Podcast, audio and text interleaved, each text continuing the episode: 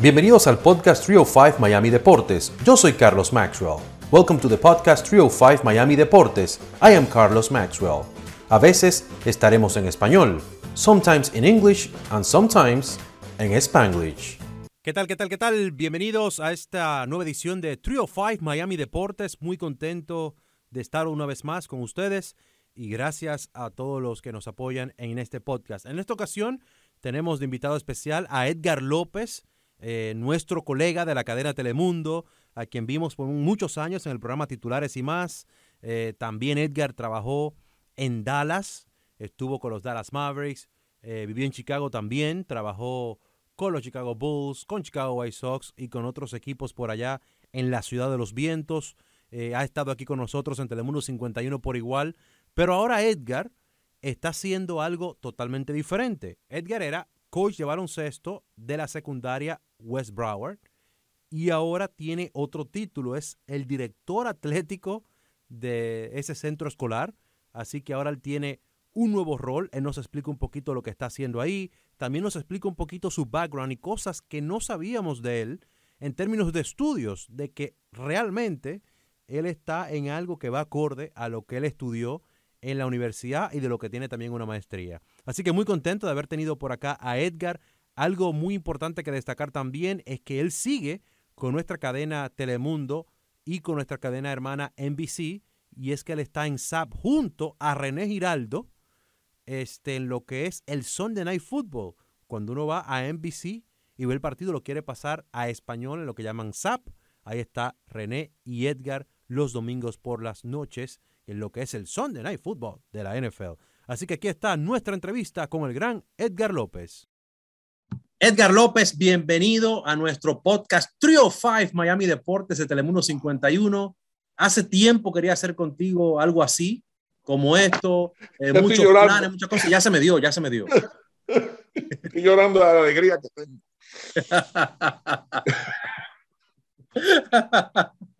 Edgar, Hermano, habla un poquito. Tú has hecho como un cambio en tu, en tu carrera, podríamos decir, porque ahora estás de director atlético de una secundaria. Habla un poquito de eso. Eh, ¿Cómo llegaste a eso? Eras coach del equipo de baloncesto, no sé si todavía sigues, pero ahora pasas a otro nivel en ese colegio. Habla un poquito cómo fue ese proceso. Mira, antes de decirte el proceso de la escuela, quiero que sepan que yo he estado envuelto con las diferentes escuelas aquí en, Miami desde que llegué eh, y empecé mi carrera aquí en Telemundo en 2002, 2003. Y me acuerdo que yo comencé como coach de baloncesto en Florida, Florida Bible Christian School. Y yo me acuerdo que mis compañeros en titulares y más, eh, yo me, daban la oportunidad de ser coach y yo salía corriendo los partidos por la noche y llegaba a los estudios en Hialeah y grabábamos el programa y nadie se quejaba. Y, bueno, pues así lo estuvo haciendo por varios años.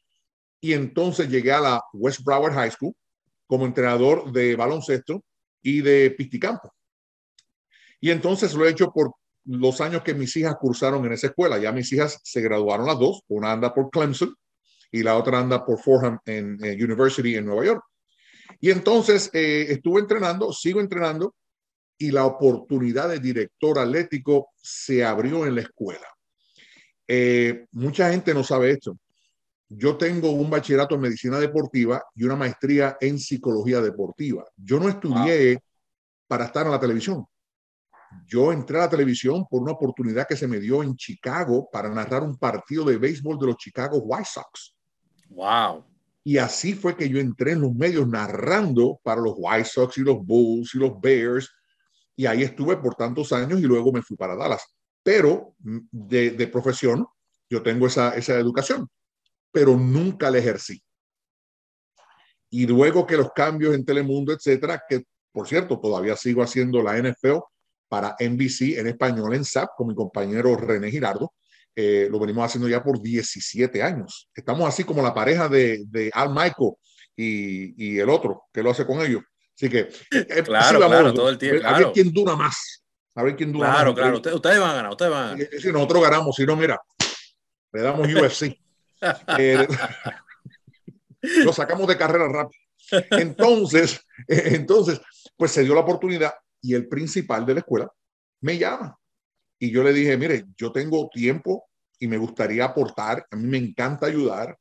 Y entonces me dio la oportunidad, oye Carlos, yo no me puedo quejar, es una bendición, compadre. Yo no he ejercido eh, en un salón de clase y ahora estoy otra vez de maestro de educación física y salud y como director atlético de una high school aquí en Miami. I'm super, super happy. Qué bueno, me alegra mucho, Edgar. ¿Y, cuáles, cuáles son tus labores? O sea, tienes que velar por, por los atletas, por el, el calendario que van a tener eh, deportivo, en las instalaciones, me imagino también. Creo que tienen, me hablaste de que tienen un proyecto ambicioso ahí con un estadio y todo eso. Habla un poquito de la labor que hace y de ese proyecto que, que quieren hacer. Mira, Carlos, con relación a, lo que yo hago diariamente, yo soy responsable de todas las actividades eh, eh, atléticas en la Escuela Superior de West Broward. Eh, ya terminamos el calendario de otoño y en el calendario de otoño se lleva a cabo el fútbol americano, el, el campo traviesa en cross country, se, también se lleva a cabo bowling, tenemos equipo de bowling, tenemos equipo de golf, también se lleva a cabo competencias de cheerleading, en fin, y natación también, swimming. Inclusive acabamos de llevar a un equipo, el equipo de campo traviesa de cross country, llegó a las competencias estatales y terminaron 32 de 57 equipos. Y llevamos a una joven a las competencias estatales de natación que se llama Emily López uh, Díaz.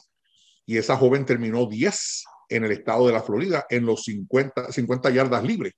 Eh, esa niña es un fenómeno. Nadando parece un bote de carrera. Eh, pero muy buena la niña, muy buen equipo, eh, tengo unos excelentes entrenadores, coaches, soy responsable de, contratar los coaches del equipo y hacer el calendario de todos los deportes.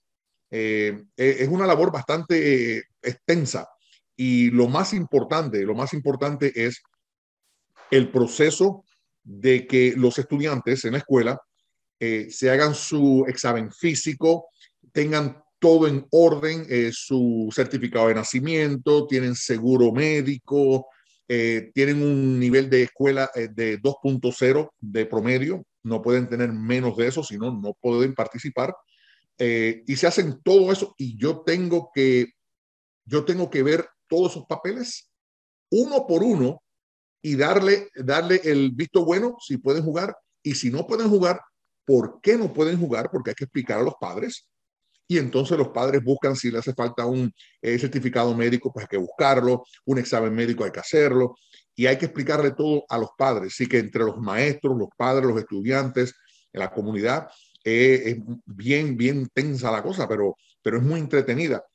Y lo del proyecto de la escuela, lo que pasó fue que cuando se construyó West Broward High School, que por cierto fue la última escuela que se construyó en Broward County, no se le pusieron luces al, terreno de donde se juega fútbol americano, ni tampoco tenemos luces en el parque de pelota ni de softball. Y entonces han estado así por más de 10 años. El problema es que cuando llega esta época del año, ya se va el sol y no hay luz y no podemos jugar. Y entonces, todos los partidos míos de fútbol americano, yo tengo que rentar otras instalaciones de otras escuelas para llevar a cabo el partido. Igual los partidos de béisbol tienen que ser en la tarde o temprano en la tarde o a las 4 de la tarde. No puedo empezar un partido a las 7 de la noche. No, no puedo hacer eso porque no tengo la, la, la, facilidad. Pero estamos en el proceso de, de conversaciones con unas cuantas personas que tienen, mira, el bolsillo, el, bolsillo, el bolsillo profundo. profundo, que hay que entrar con un submarino y, estamos en eso para ver si ellos pues eh, se, se, unen al proyecto y, se animan. Y entonces tú sabes que un millonario se trae a otro y después se trae a otro y cuando vienes a ver tienes a tres, tienes eh, tres Mark Cubans, que por cierto yo estoy llamando a Mark Cuban para que me ayude también. ah, bueno, mira. Que cooperar en la causa, brother. bueno, tú trabajaste con Mark Cuban, tú eres muy cercano a Mark Cuban Tú trabajaste con los Dallas Mavericks. Ahí, Correcto, trabajé con ellos. Eh, por cierto, aquí está el, el, el, equipo de los Mavericks, acá arribita, mira, aquí está. Y entonces yo tengo, oh, yo tengo un muñequito de Mark Cuban todavía por aquí, por si acaso, pues. Aquí tengo Steve Nash creo que está por ahí, ¿verdad? espérate, no pongas eso en el podcast porque si Mark Cuban ve eso no me da dinero para estadio. Ay, cuidado, cuidado. Mira, ah, ahí, está, mira. Mark, ahí está, vivo a todo color, míralo. y aquí tengo a Steve Nash. Steve Nash, claro. De los Brooklyn Nets. También. A los que nos están escuchando, él me está enseñando los, los bobbleheads, como le dicen. Pero aquí te tengo que enseñar otro muy importante. Muy importante. este, es el de, este es el de Dirk Nowitzki, ¿verdad? Claro. Este es el alemán Dirk Nowitzki. Claro, este toda su carrera con los Mavericks, eso es admirable. Y ahora por último, the one and only. Edgar el López. joven de Chihuahua, México. Ah. Eduardo. López, entonces. No, ya quisiera que fuera yo, si no, no estaría haciendo el podcast, estaría en mi, en mi apartamento en Dubai. Ah. Aquí, aquí tengo a Eduardo Alonso Nájera. Nájera, muy bien, muy bien. También, o sea, tienes todo el bobo de todo, de todos los Tengo los bobos y los voy a llamar a cada uno para que aporten en la construcción del estadio. Claro que sí, ahora tienes que llamar a Luca, Luca Doncic. Ah, Luca, no lo conozco bien, pero ya, ya y habla español, habla español como tú y yo, ¿sabes? Sí, hay que ponértelo en el podcast. Claro que sí, hay que traer a Luca, hay que traer a Luca. Edgar, habla un poquito de lo que estás haciendo con NBC también. ¿Sigues ahí con, con los de, con, sigues ahí con los partidos de los domingos por la noche en lo que es el SAP? Eh, ¿Qué tan yes. importante esa química que tienes con René Giraldo? Oh, eh, wow. lo, la han tenido también en otras disciplinas y en el fútbol americano. Continúan campante, como dice un comercial por ahí. Mira, yo te, yo te digo de, todo corazón, ha sido una bendición la oportunidad que NBC Sports nos ha dado tanto a René y a un servidor por los últimos 17 años para ser parte del equipo de NBC, eh, NFL o NBC Sunday Night Football. Y hacemos los partidos en español para ellos, que es muy sencillo. En español, tú vas al canal, al televisor, pones el canal de NBC y entonces vas al televisor y buscas la palabra menú y entonces busca la palabra audio. En audio, tú encuentras la palabra SAP, tú cambias el idioma de inglés a español y ahí escuchas la narración de mi compañero René Girardo, que por cierto, René es miembro del Salón de la Fama del Boxeo de la Florida. Claro que sí, claro que sí. Y, es, una, es, una, es un ícono. Para mí, mira, yo 20 años trabajando con René, no solamente haciendo boxeo Telemundo, haciendo Juegos Olímpicos. Hemos hecho no solamente la NFL, pero escuchen esto. René fue mi compañero de narración cuando tuve la oportunidad de narrar el Belmont Stake, la tercera pata de la triple corona, cuando el caballo American Pharaoh ganó la triple corona con Víctor Espinosa, el mexicano jockey, y se hizo la wow. tripleta. Ganó el Kentucky, el Prigness y el Belmont, y NBC nos dio la oportunidad de narrar el Belmont en español, y René estaba a mi lado como comentarista. Wow. Así que no, no, no. No, René, eh, y es un caballero también, un, tipo muy profesional, un caballero total, un gran compañero de, de trabajo. Eh, aunque no hemos trabajado en el mismo edificio, pero de vez, de vez en cuando cuando, cuando, nos vemos en eventos de boxeo o sí. cuando yo tengo que, he tenido la oportunidad de ir a, a, la cadena a hacer algo, siempre muy caballeroso René. Y de verdad que aquí se le admira, se le respeta y Salón de la Fama de Boxeo de la Florida, como dices. Así que muchas felicidades para él siempre. Edgar, y habla un poquito en los horarios de la televisión, uno tiene un horario diferente, ¿verdad? Que uno ya se levanta tarde, Exacto. hace algunas cositas. Me encanta ese horario cuando la gente me dice, ay, pero tú llegas tarde a tu casa. Yo digo, está bien, no me importa, me gusta ese horario. En la mañana estoy con mi niña. Eh, me imagino que ahora tienes otro horario de trabajo. ¿Cómo ha sido esa transición para ti de tener tantos años trabajando en un horario diferente en la tarde-noche y tener ahora que levantarte temprano? Mira, yo creo que yo, para mí, yo soy una persona de, de, mucha fe y para mí, Papá Dios me dio la oportunidad de hacer mi carrera en Telemundo durante los años que mis hijas estuvieron conmigo bajo el mismo techo. Eh, yo las podía llevar a la escuela porque no trabajaba en la mañana, las llevaba al Carline, eh, iba a sus a, a, fiestas cumpleaños, porque el calendario que tenemos nosotros, como sabes, pues hacíamos el programa en la noche, titulares y más. Y a veces pues lo hacíamos tarde porque había un partido de fútbol, había que hacer el update del West Coast, y, y, todo ese tipo de cosas, o si el show se iba a hacer en vivo también, porque había un musical, etcétera. So, el calendario para mí, en aquel entonces, pues era perfecto, podía compartir con la familia durante el día y en la noche iba a hacer mi, mi trabajo a, a, Telemundo. Pero ya mis niñas se graduaron. Ya yo estoy, como dicen, este, ya el nido se, se vació. Y entonces ahora tengo la oportunidad de que tengo el tiempo libre. Y ahora mi calendario es distinto. Yo llego a la escuela a las seis y media de la mañana. Yo me levanto, compadre, yo me levanto a las 5, 5 y cuarto más o menos, ¡pa! a las seis y media estoy en la escuela, ya estoy en el salón de clase a las siete y media estoy enseñando ya a las 7 y 40 y no paro a veces hasta las 7, 8 o 9 de la noche, porque cuando la escuela se termina a las 2 y 40, 3 de la tarde, pues hay que vienen los equipos a entrenar y vienen las prácticas de fútbol y vienen las prácticas de baloncesto y de béisbol y de natación y de todo eso. Y encima de eso, Carlos, hay el calendario de partidos. So, por ejemplo, a mí me ha tocado que yo he tenido que ir a una competencia de bowling a las 4 de la tarde y salgo del bowling y a las 6 tengo que estar en un partido de voleibol. Wow. El mismo día y llego a casa ya tarde. Al otro día puede ser que vaya a una competencia de, de natación y tenga que ir a una competencia de campo y pista. Y todo es, y, o un partido de fútbol americano y un partido de voleibol. Yo siempre estoy y me gusta estar en los partidos porque yo quiero que mis estudiantes vean el apoyo, que no solamente me vean en el salón de clase, pero vengan, hey, coach, y estoy en, estoy en los juegos. Claro, y, que sepa que tú estás ahí presente, eso es bueno, claro. Que I love it, I love it, I love it. Me da, me da esa, esa energía. Claro, claro. Háblame un poquito de cómo ha sido el recibimiento de los estudiantes. Eh, imagino que algunos que te ven en televisión ahora te ven como cercano ahí, eh, una persona cercana. ¿Cómo ha sido esa química? Háblame un poquito.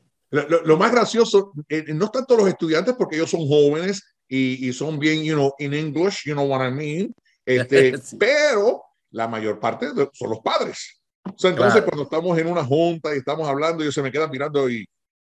¿Dónde que te conozco? De eso. ah, pero que le estoy yo haciendo las noticias. Aire 51. Y, y siempre las personas, y muy atentas, la gente es muy linda. Y, eso pues uno lo disfruta, porque entonces yo puedo traer personas que me ayuden en esta, en esta situación en la escuela. Mira, por ejemplo, tú en esta entrevista pues me da la oportunidad de, de, exaltar a la escuela, de lo que se hace en esta escuela, que es muy importante, la educación de los niños. Jorge Andrés, que ahora está nuestro compañero en NBC6, vino a la escuela, me hizo una entrevista, la pusimos al aire. Eh, hemos tratado, eh, yo creo que es importante de que la gente conozca quién es West Broward, en donde la escuela es una escuela A+, es una escuela que está cerca de, de, de I-27, es la última escuela ya casi llegando, al, el vecino de nosotros son los cocodrilos en los Everglades. allá, están las, allá, están las, anacondas y los cocodrilos y ya, no hay más gente para allá. Ahí es que, ahí es que. Sí, sí, sí, eso es lo único que nos salva a nosotros es la I-27. Y ya. Qué bien buena, déjame decirte, porque el, no hay tanto tráfico por ahí. El Como alternativa es buenísimo. en la mañana, mira, uno llega ahí tranquilito, no está por las carreteras principales con el tapón. Está así. Así que, pero Eso no, ha sido, ha sido una gran experiencia. Los padres este, saludan, cooperan, los estudiantes. Eh, me gusta mucho, Carlos, porque me respetan, yo los respeto de, de, de la igual manera. Eh, y lo más gracioso es que cuando los fines de semana, y si yo voy a, a, a McDonald's y cuando paso por la ventana, hey Y, ah, y trabajando los muchachos. O está trabajando en Home Depot, o está trabajando en Office Depot, o está trabajando me los encuentro a cada rato en todas las tiendas aquí en, en, el, en, en la comunidad, en el Eso es bueno, eso es bueno que vayan viendo el esfuerzo y dedicación. Y lo bueno, lo bueno. Que es, lo deja. No, no, no, y lo bueno, que me dan descuento de empleado. Eso es lo mejor. Tú tienes que, tú tienes que aconsejar, decir, tienen que trabajar y cerca por aquí donde yo voy. Sí, me hacen me hace como el comercial ese de, de, de, de Allstate, que le dice, mira, yo te doy aquí un coach, coach, yo le doy el, el discount de employment. Ah, muchas gracias, muchas gracias. Tú sabes, tú sabes que qué bueno que tú mencionas eso, porque va a dar un poquito aquí de opinión, que, y bueno, con cuidado y respeto, por supuesto. Uh -huh. Pero creo que estamos viendo en una época que le están diciendo a los jóvenes una parte de la sociedad que ser exitoso es malo. Y no lo es. Eh, ser exitoso es bueno, ¿entiendes? Eh, si uno se esfuerza y se faja, eh, hay gente que dice a veces, mira, fulano tiene tal cosa o logró tal cosa, pero no sabe el esfuerzo que hubo detrás de todo eso. Así que qué que bueno que esos estudiantes, Edgar, van y trabajan eh, y se ganan el, el, pan de cada día y todo eso, porque ser exitoso, hay, hay un grupito en nuestra sociedad ahora que está como que diciendo que ser exitoso no es malo. Y, y no voy a ser bien sincero para que sepan las personas que van a ver este podcast. Eh, les voy a hablar algo personal para que entiendan un poquito más allá de lo que es Edgar López, que ustedes ven en televisión o lo ven por ahí por la calle de vez en cuando. Eh, yo crecí sin un padre. Yo no tuve, mi papá no estuvo en mi casa. Mi mamá me, me, me crió y mi hermana, yo me crié con mis tías en Puerto Rico. eh, en mi casa lo más importante era la disciplina. Y cuando mi abuelita falleció, que era la que me cuidaba después de la escuela, eh, pues mi mamá simplemente no tenía otra opción y yo fui a una escuela militar. Y entonces en una escuela militar, pues ahí no había opción, compadre. Ahí tú tienes que estar a la línea, al ras. Y, y, me enseñó muchísimo, aprendí muchísimo lo que era ser organizado. Eh, me enseñó eh, compartir con otros jóvenes. Y entonces en mi casa pues carecía el dinero. Y entonces ahí fue que yo comencé a utilizar los deportes como un vehículo. Y ahí fue que entonces yo empecé a entrenar como corredor y, jugador, etcétera. Y, y, gracias a Dios, pues eh, salí al frente en estos deportes y conseguí una beca para estudiar en Estados Unidos. Pero, y, y luego, pues más adelante, pues otras cosas, a los Juegos Olímpicos del 84, cuando representé a Puerto Rico, eh, tirando la jabalina. Hay muchas cosas que la gente no sabe, pero el sudor que uno pasa, los llantos, las lágrimas, el esfuerzo, el dolor, eh, no ha sido fácil, compadre, no ha sido fácil. Uno lo ven así ahora en televisión y uh, dice, no, para mí no. Sí, no, fue mucho, claro. Es, difícil. Claro, es así, es así. Y, la vida está llena de obstáculos y todos los días se te van a presentar obstáculos. No se crean que ya pasan una edad, no se crean, ya a esta edad todavía uno tiene obstáculos que tratar de, de sobrepasar. Y todos los días lo más que yo le pido a Dios es que me dé la fuerza, la capacidad y la salud para poder yo sobrepasar cualquier obstáculo que se me presente durante el día de hoy. Porque obstáculos siempre van a haber. Simplemente Así es, no. vas a navegar y vas a salir al frente. No, y van cambiando la forma según uno va creciendo. Eh, ahora es un obstáculo de esta forma, ahora de Mira, Carlos, eh, una cosa que la gente tampoco sabe, yo en Chicago, yo trabajaba para la YMCA y la YMCA es una organización de la, de la comunidad.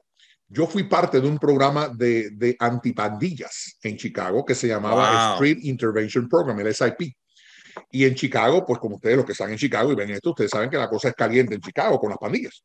Bueno, llego a la escuela y lamentablemente hoy en día, para los que no saben, eh, hay mucha actividad en las escuelas. Hay muchas peleas, hay muchas, hay muchas cosas que están pasando en las escuelas de nosotros que nosotros los padres, si no nos envolvemos, vamos mal. Hay que, hay que, meter, hay que meterse en el asunto, padres, escuchen, y me ha tocado, y me ha tocado separar estudiantes que están a punto de irse a una pelea, etcétera, y que sean suspendidos, etcétera, etcétera. Y me ha gustado la oportunidad de poder sentarme con ellos después que se calman y tratar de sentar cabeza. Claro. Y ayudarlos. Y Carlos, muchos de estos niños, las cosas que están pasando por sus casas. Yo tengo un compañero en la escuela, un estudiante que lamentablemente su papá está en la cárcel, su mamá no está con ellos, están viviendo de casa en casa y, y este niño va a la escuela, algunas veces no tiene ni para qué desayunar. Y cuando tú los miras y tú hablas con ellos y tú le, tú le ves ese corazón y cuando lloran, oye, compadre, eh, hay que ayudar, bro. De verdad que hay que ayudar. Y estos niños en un futuro nunca saben, son los que lleguen más allá, son los próximos doctores, médicos, ingenieros, lo que sea. Claro, claro, claro. Y, hay que ayudarlos porque estos niños necesitan esa, y, a mí me gusta hacer eso, me, me, sale hacer eso y, lo disfruto mucho. Claro, no, pero qué, qué, bueno que estás haciendo eso, Edgar, y que estás eh, yendo más allá de lo que es tu trabajo, siendo también de mentor. Y yo creo que es importante eso, que, lo, que los estudiantes vean a una persona más. Por ejemplo, esos muchachos que me están mencionando no tienen a sus padres, pero tienen a alguien en ti que le está dando unos consejos necesarios para seguir adelante y ver que el esfuerzo eh, vale la pena porque muchas veces también, Edgar, eh, mucha gente no tiene la suerte, hay que tener suerte en la vida también, o sea, sí hay, uno tiene que poner esfuerzo, pero a veces también el factor suerte y donde tú estás y donde tú te mueves, creo que influye mucho. Y, creo que esos muchachos tienen la suerte de, tenerte por ahí. Mira, yo, cuando le hablo a los niños, a los muchachos, yo siempre le digo una, una cosa que me enseñaron a mí, Jim Clemens, el, el ex coach de los Chicago Bulls. Él me decía mucho en inglés, Edgar, It's easy to do the wrong thing. Es fácil hacer las cosas mal o meterse en problemas, eh, pero no sentamos cabeza. Y muchas veces yo le digo a los muchachos cuando están con esos problemas, yo le digo a ellos, ay, eh, coach, ¿qué pasó esto? Pasó esto. Oh, wait, wait. ¿Quién se metió en ese problema? Tú, Exacto. Tú te metiste en ese problema. A ti nadie te obligó a meterte en ese problema. Ahora tenemos que enseñarte cómo salir de ese problema y evitarlo en un futuro, porque ese problema te va a volver a tocar la puerta pronto. Y tienes que reconocerlo y evitarlo. Son muchas cosas que uno trata de hablar con estos niños y todos los días, te digo, eh, todos los días durante el fin de semana, yo le mando un texto. Eh, yo puedo entrar a las notas a ver cómo están en las notas, las clases, los grados académicos. Y si están bajando, yo los traigo, los pongo con, con un tutor para que los ayude. Eh, hoy no practicas, hoy te sientas a hacer matemáticas o te sientas a hacer otra cosa. Aunque no le guste, lo tienen que hacer. Es que, es que, hay, que hay que enseñarle lo importante y, y, no solamente eso, es difícil. Nada, nada bueno es fácil. Las cosas buenas se cuestan y hay que fajarse. Así que por eso esto, es, esto es diario, esto es, una, esto es una batalla diaria y yo no voy a, yo no me voy a rendir. I always tell the kids that. I'm never going to quit. Good. La verdad que Qué yo, bueno, tengo, yo nunca, yo nunca, I've never quit in my life. And I'm not about to quit now at my age. So. Claro. Muchas gracias, Edgar, por tu tiempo. Te agradezco mucho que se repita y ojalá, bueno, armemos algo, inventemos algo para que, para que la escuela tenga una voz junto a nosotros. Aquí yo me estoy ofreciendo sin hablar con jefe ni nada, pero, pero vamos a ver si armamos algo para que haya eh, una, una voz y quizás esto se contagie en buena forma a otras escuelas también del sur de Florida y tenga más participación en los medios, las escuelas. Yo creo, yo creo que es importante y una cosa muy interesante, Carlos, y, yo sé que estamos cerrando una entrevista, pero en la escuela de nosotros tenemos un departamento de producción y televisión. Y yo creo que trayendo personas como tú, Jorge Andrés, eh, René Girardo, eh, Sami Sadovnik, hasta el mismo Andrés Cantor, traerlos a las escuelas para que hagan charlas y platiquen con estos niños cómo de verdad es eh, un, programa de televisión y trabajar en, en, en, un control room y hacer un, y, editar y preparar un segmento de noticias. Estos niños son excelentes, ¿sabes? Han ganado premios a nivel nacional de parte de West Broward, han competido a nivel nacional y han ganado premios. So, they are very, very good. Pero yo siempre digo, siempre he dicho que, Dios me ha dado la oportunidad de conocer personas como tú, como Jorge, como René. Me han puesto en una posición que he conocido peloteros como David Ortiz, etcétera, Podge. Y si yo no traigo esos recursos a la escuela para que me ayuden, a, enseñarle a estos niños, porque no es, lo, es mismo cuando tú traes una persona de tu, de tu talla que se, oh, sí, yo lo veo. Es, bonito porque entonces hasta tú puedes inspirar a un niño de esos que están sentados en ese salón de clase y dicen, I want to be like Carlos. I want to do lo que haces tú, Carlos. And that's all I want to do. That's claro que sí. I want to change. Cuenta conmigo, cuenta conmigo. Para allá vamos cuando, cuando quieras. Claro que sí. Para allá vamos cuando quieras. Gracias, Edgar. Gracias, que se repite. Te mando un fuerte abrazo. Gracias, igual. Cuídate, hermano. Muchas gracias por haber escuchado este episodio de Trio 5 Miami Deportes. Until next time.